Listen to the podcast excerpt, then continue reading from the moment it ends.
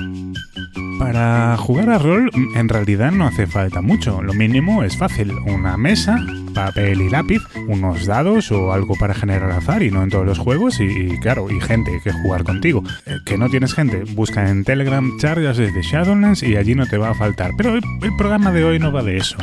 El programa de hoy va que a veces tras la primera partida o la décima o la centésima o cuando sea, pues te apetece ir un poco más allá del mínimo y poner dados bonitos o jugar con la música, o con la iluminación, o, con las fichas, o, o, dar un toque extra para ayudar a la inmersión, para hacer más rico el juego. ¿Te ha pasado? Pues te va a gustar el programa de hoy. Tenemos a Marcos Campello para darnos algunos trucos al alcance de casi cualquiera. Vamos con la trastienda de Shadowlands.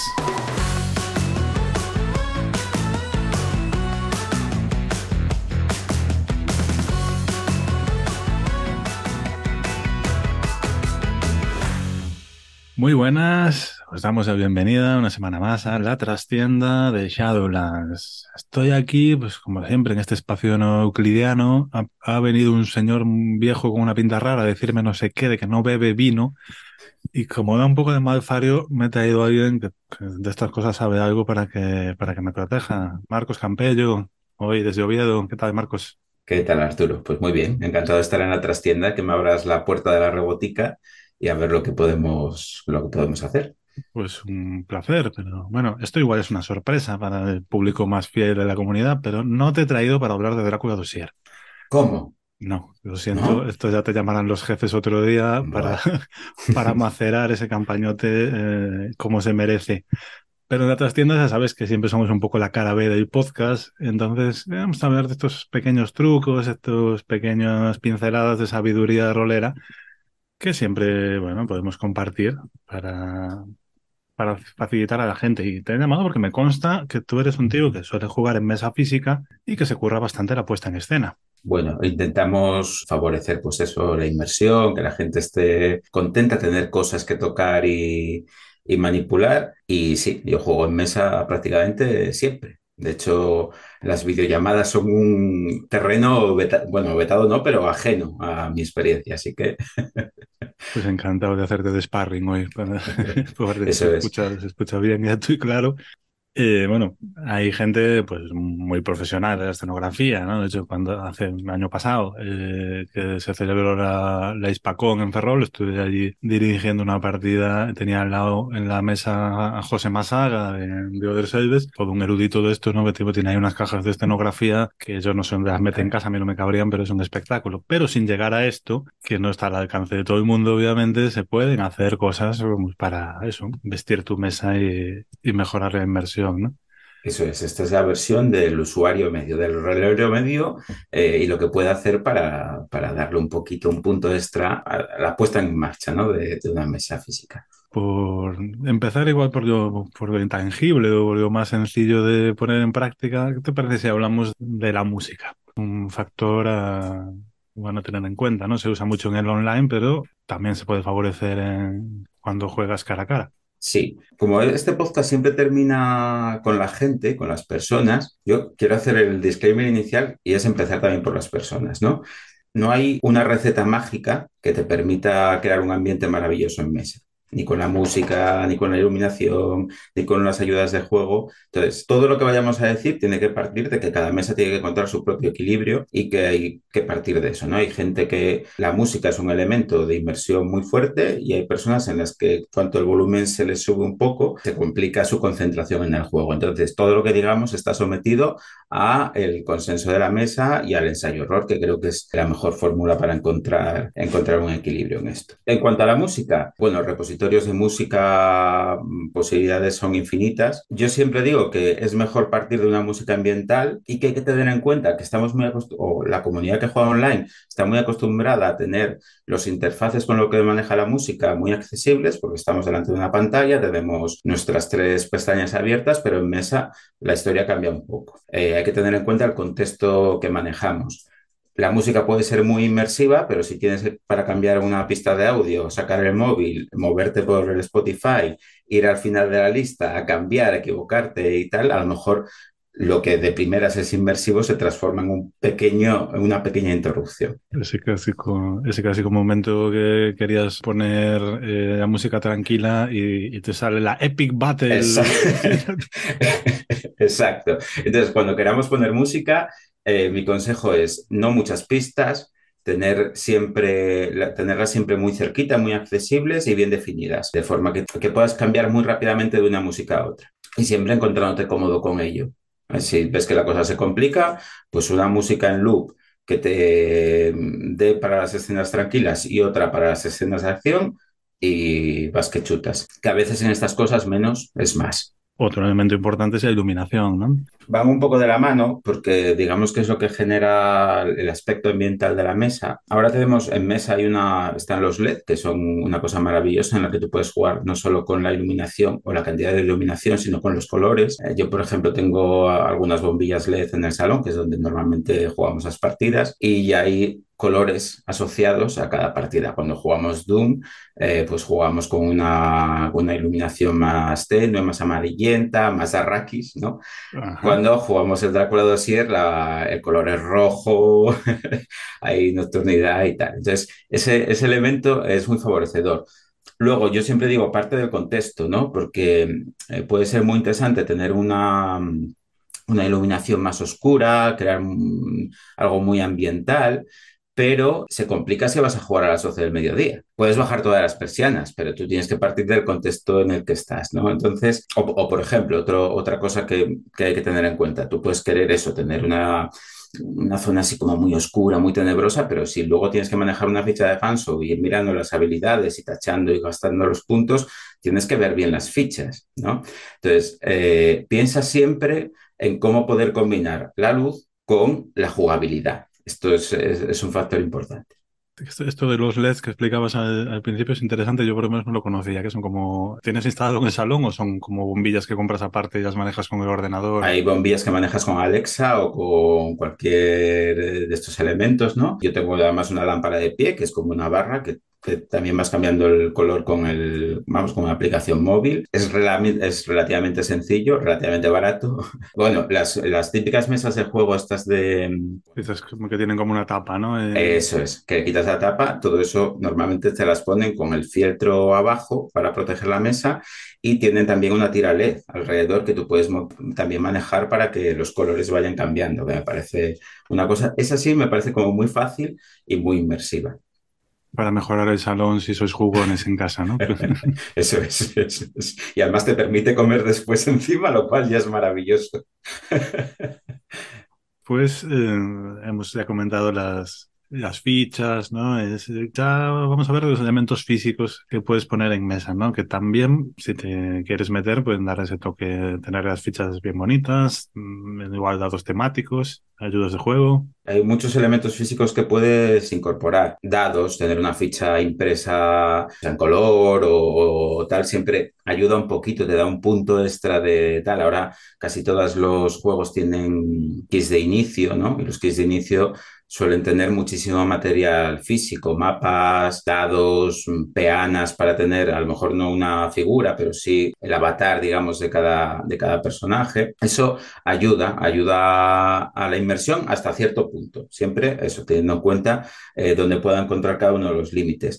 Y luego tenemos una cantidad de recursos online para generar ayudas de juego extraordinarias. Hay, gente que tiene mucho nivel haciéndolo. Eh, hoy estaba repasando por la mañana eh, por ejemplo, algunas cosas que cuelga Orca Dice, ¿no? Orca dice en Twitter, que tiene un Telegram también, y hace unas cosas, esto, madre mía, qué maravilla. Pero sin llegar a eso, mucho más sencillo, tienes la página de Chulo Architect, por ejemplo, para hacer tickets, es estupenda. Tienes hasta para ¿no? generar la, como el cassette o el metraje del, de la grabación. Bueno, quiere decir que hay cosas muy interesantes, muy accesibles, que luego haces una buena impresión y, y a lo mejor hasta plastificas. Como yo tengo una mujer docente, la plastificadora está está funcionando eh, permanentemente. Entonces, bueno, ahí también te permite escribir encima con rotulador, igual, está, está muy bien. Lo voy a decir porque deberíais guardarla en favoritos, handouts.catuluarchitect.com. handouts.catuluarchitect.com. Tiene opciones de pago, pero con las opciones gratuitas haces virguerías. Imprescindible, imprescindible me parece, me parece a mí. También hay que tener en cuenta a la hora de diseñar em, ayudas de juego que tenemos que llegar primero a nuestro nivel, eh, es decir, crear una ayuda de juego no puede ser una frustración para nosotros y yo siempre digo que hay que combinar ahí por lo menos tener en cuenta tres o cuatro elementos, hacerse cuatro para, para diseñar una ayuda de juego. ¿Cómo de fáciles de manejar o de leer, por ejemplo? Em, yo esto creo que cualquiera que juega a Baesen me va a entender. Eh, las ayudas de juego de Baesen, tanto las de Freeleak originales como las de las de Debir, tienen una, son muy inmersivas porque tienen una letra caligráfica preciosa, pero es que no hay quien las lea. para por lo menos para los cuarentones que ya tenemos aquí la vista un poco gastada. La presbicia. Eso es, entonces cuesta, cuesta leerlas. Cuando te pones en mesa y se la entregas a los jugadores, y la acercan a los ojos y la están mirando y pasa un rato. Entonces, la facilidad de manejo es importante. La conexión que tenga con la historia, no solo con el mundo, sino con la historia. Por ejemplo, no es lo mismo entregar un mapa de la Alemania Federal descargado de Internet que entregar un mapa de la Alemania Federal creado por la Stasi que marca cinco puntos de Berlín, por ejemplo. Es decir, que intentemos no solo ser inmersivos respecto al mundo que estamos construyendo, sino también que, sea útil para la historia. Luego, lo accesible que sea la información, porque si yo puedo crear una ayuda de juego maravillosa, que sea un informe de 20 páginas, pero si tengo que pararme a leerla a leer las 20 páginas para que encuentren tres párrafos importantes. Entonces, estoy creando una traba y no una ayuda al, jugador. Y luego la verosimilitud, grados de verosimilitud. A veces es más útil entregar una ayuda de juego en texto plano y enseñar en la pantalla a lo mejor eh, la versión del periódico original que intentar dar el periódico original. Entonces tienes que ir jugando con ellos y ver qué se adecua mejor a tu grupo de juego. Cuatro preguntas, y mucho ensayo-error, diría yo. Pues un poco que añadir ahí, la verdad. Mucha, como anécdota, ¿no? Me consta que, es un, problema además que están trabajando en la editorial para futuros lanzamientos. Esa fantástica campaña que es el, Rey de Amarillo de Pelican Press incluye, se lanzó en su día un, un Kickstarter bastante fuerte e incluía un libro como de ayudas de juego para el París de 1895. Eh, absenta en Carcosa. Eso es. Y el libro está muy chulo, es una maravilla, pero una parte importante del contenido es altamente difícil de leer. Dificilísimo. Yo tengo el libro, yo tengo el libro en inglés y hay cosas que no sé lo que dicen. Hasta, hasta el punto de, y, no es una barrera de idioma, créeme, hasta el punto de que Paigan sacó un comunicado en su web diciendo, bueno, quien no lo entienda, que nos mande un correo y le mandamos el PDF en texto plano. o sea que si le pasa a Pelgran, le puede pasar a cualquiera. De hecho, Pelgran, por ejemplo, tiene en texto plano las anotaciones del, del Drácula Unredacted hablando de otra campaña mítica y que es de la casa, ¿no? Mm. Eh, porque facilita la legibilidad. Mira, eh, esto ya sé que son ah, ya a otro nivel de decisiones editoriales, pero para que, para que ilustrar lo que acabo de decir, ¿no? La versión del Unredacted maquetada que nos enseñaron es un poco más grande que, el, que la versión original, de, de no censurado. Tiene la, la tipografía, la fuente, son un poquito también más, más grandes y es mucho más legible la versión en castellano o un poquito más legible la versión en castellano que la versión en inglés. Entonces, mm. no, no descartemos por ser muy inmersivos y buscar algo muy fiel a lo que sería el documento original, que luego eso hay que leerlo en mesa y hay que utilizar. Sí, sí, bueno, me consta que aquí en esta sombría casa se ha hecho un esfuerzo especial con eso, ¿no? También con el aprendizaje adquirido en los archivos Armitage, que eso te da unas ayudas de juego excelentes, pero también requieren una lupa. Cuidar, la legibilidad. La versión en castellano ahí se ha, conseguido. Otro elemento típico, ¿no? Igual más asociado a las partidas más dungeoneras, pero que tiene un potencial que no podemos descuidar son los mapas, eh, los tokens de personaje, las figuritas y tal. No sé si ahí les das uso, como, como recomiendas. Tengo amigos que en mesa las utilizan mucho, la escenografía es, es, muy importante. Yo por mi estilo de dirección y el estilo de mesa de juego que suelo tener habitualmente, las uso muy poco. Siempre también intento, o lo explico de la misma forma, cuando entramos a un callejón oscuro, yo veo sombras, no, no veo las puertas, no veo las ventanas, puedo a lo mejor imaginarme la escalera de incendios típica porque estoy en Nueva York y entonces lo asumo o la bruma, pero yo no he definido todo el espacio.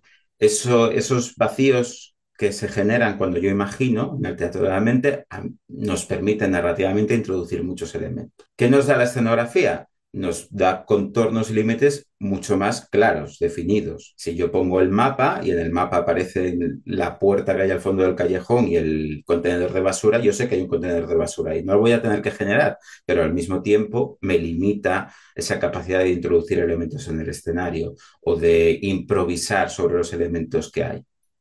O si improviso, tengo que decir, vale, no lo veis, pero ahí hay un tema entre la libertad narrativa y la certeza narrativa que también depende del equilibrio de cada mesa. Yo tengo amigos que si pudiesen montarían cada pequeña filigrana del, del escenario y, y luego y lo que decíamos de la mesa es importante. uno de mis, de, de mis jugadores de toda la vida no, no, no, tiene una imaginación por imágenes.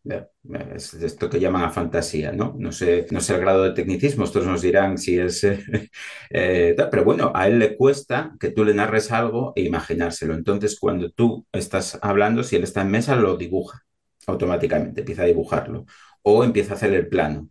Y si le das una imagen o le das un mapa, se encuentra mucho más cómodo. Para él, él le da certezas y trabaja mejor sobre el mapa. Entonces, hay que buscar qué se adapta mejor a tu estilo de juego. Yo prefiero que los contornos estén difusos, pero aquí cada uno tiene que elegir su. bueno, esto es un, melón que igual algún día le vamos a dedicar un programa también, ¿no? Pero afecta también a. Siempre hay pros y contras, ¿no? Yo, soy, por ejemplo, si soy muy partidario de enseñar imágenes más eh, evocadoras, o sea, esto es lo que veis, que no necesariamente te cierren todo, porque no soy un, un máster especialmente descriptivo. Eso, mm, no tengo, no tengo el verbo muy florido para los detalles como alguna gente, ¿no? Entonces digo, bueno, pues ves el pueblo. El pueblo es así, man. Das un par de pinceladas de ambiente, está lloviendo, está colgado en la de una montaña y veis el río y luego esa imagen. Y primero también ahorras tiempo de intervención, ¿no? Es como más ágil. Y le das más tiempo a los jugadores también. También hay gente que obviamente, pues eso, prefiere imaginario puramente. Sea, como el otro día hablábamos en el chat, ¿no? De incluso, si tienes un jugador o con, con problemas visuales, pues tienes que buscar otros recursos. Por ejemplo. Los mapas a veces son interesantes también, no tanto mm, ese extremo tan figurativo como, por ejemplo, el típico truco del mapa de una ciudad o el mapa del pueblo, ¿no? Estamos cuando en Londres, este es el mapa de Londres y vas sacando posits o, marcando con el rotulador en el plastificado los escenarios que van descubriendo y que van visitando y ayuda igual a hacerse una composición del lugar. Lo que decías de las imágenes a mí me parece muy interesante también porque yo, yo eso sí que lo uso. No te voy a dar, el, probablemente no te dé el plano de la casa a la que entras, pero si es una casa abandonada a lo mejor sí que te pongo una imagen de una casa abandonada con las paredes desconchadas, con, el, con las tablas del suelo pues sucias, como un mueble mm, sin cajones. Bueno, eso sí, porque te da, en una impresión rápida visual, te da el ambiente, ¿no?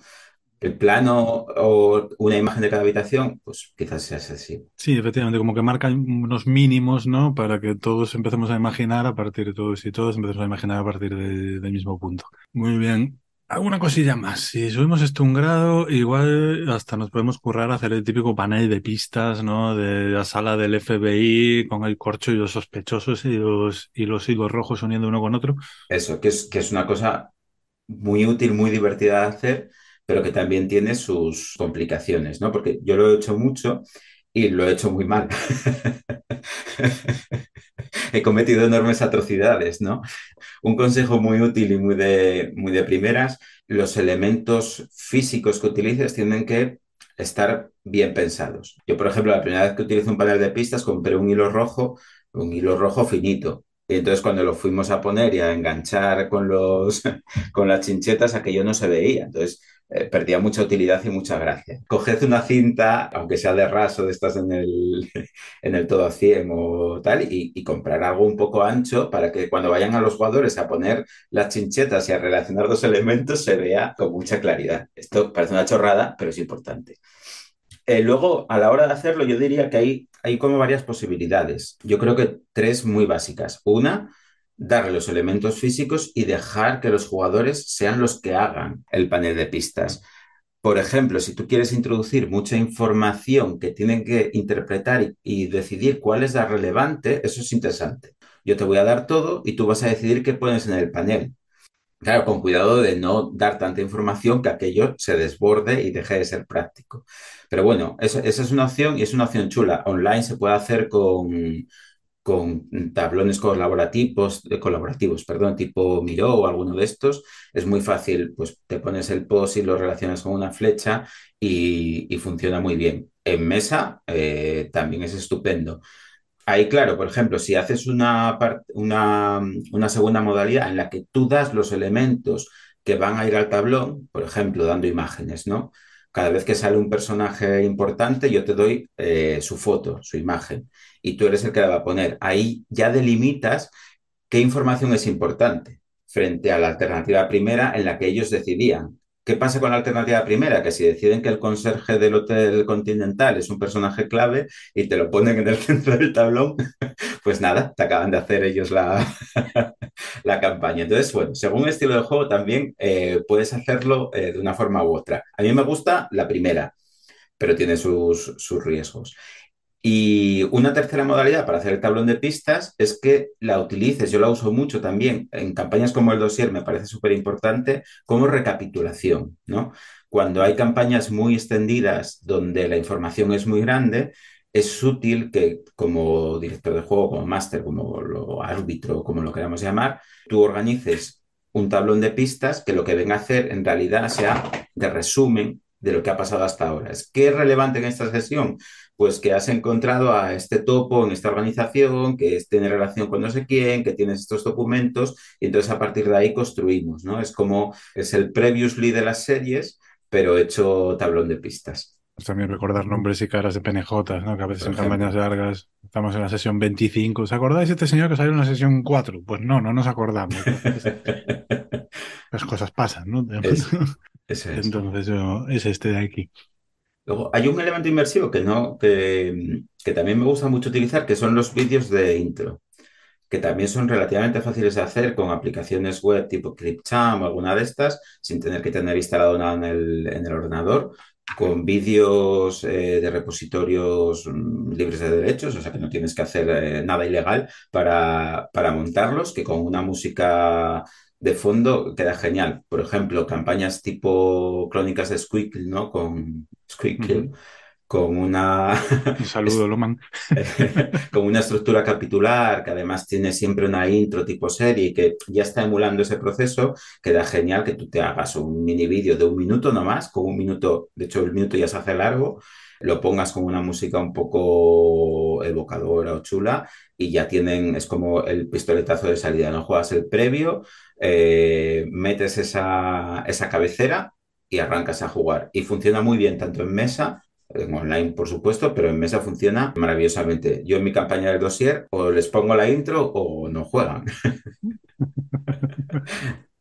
pues es un buen truco. Claro, también una cosa que me gusta hacer es poner audios con mejor boletines de noticias o así como punto de partida, que es algo que es muy fácil de hacer, solo tienes que hacerlo tú o, convencer a alguien para que se preste y entonces como pones un trozo de informativo de la radio o sumas un audio de WhatsApp que alguien le manda a alguien y quedas en un minuto la información de partida para one shots y tal. Por ejemplo, en, shadowlands.es barra descargas tenéis una para la aventura introductoria de Table Shooters de Escape de Mont Blanc, generosamente grabada por, por Isabel Cauticaris con su radiofónica voz. Claro, es que hay gente que tiene una voz preciosa. Mm. que eso también se aprende a impostar un poquito, ¿eh? A los que tenemos una voz así un poco más tal, podemos hacernos los interesantes fácilmente. Se puede poner voz de locutor, pero eh, claro, cuesta mantenerlo. Cuesta mantenerlo. Pero bueno, para, para, lo que dices tú, de hacerlo en un minuto o dos, eh, yo, por ejemplo, les grabé, en la, jugamos una campaña muy larga de, de Hardboil, era de investigación y jugábamos aventuras de investigación desde 1890 más o menos hasta 1965. Y era como la historia de una familia que se iba, había elementos del pasado que venían al presente. Y en la última, en la última sesión que jugamos, yo grabé un podcast de tres, la introducción de un podcast de tres minutos que simulaba la presentación del libro que recogía todos los hechos de esa familia. Entonces, era como, mirad todo lo que habéis hecho y arrancamos ahí. Claro, son elementos que generan, generan un ambiente de partida maravilloso para jugar. un capítulo especial, ¿no? Para esto también aquí puedo poner un granito de experiencia porque yo, por cosas de la vida adulta, eh, últimamente todo lo que juego en físico son en jornadas. Entonces, muchos de estos recursos son muy potentes, pero cuando juegas en tu casa o, o en un club o en un espacio que controles, cuando estás rodeado de otras 10 mesas haciendo lo mismo, hay cosas que hay que adaptar, ¿no? Entonces, no, no sé si tú, tú has, has tenido experiencia alguna vez de dirigir en jornadas. Esta o... parte te la dejo a ti porque soy dejas- neófito por completo en temas jornadas. Bueno, pues un, seré breve, ya te digo. Eh, obviamente la música queda fuera de, de igual, a no ser que quieras poner una piecita muy, muy pequeña, igual que el, te- tema de los vídeos de, de introducción o los audios. Depende del nivel de ruido, que bueno, mm, una jornada como la ShadowCon, que es pequeñita, apuntaos el 12 al 14 de abril en Barcelona, por si os apetece este año en 2024. Igual te toca una sala aislada, eh, igual lo puedes hacer, ¿no? Fue, por ejemplo, un truco que sí que usamos el año pasado, una partida que tuve la suerte de dirigir con Isaac Rizibuki, que es eficiencia bajo presión. Hago el mínimo spoiler porque no lo merece, pero se desarrolla entre un submarino de investigación.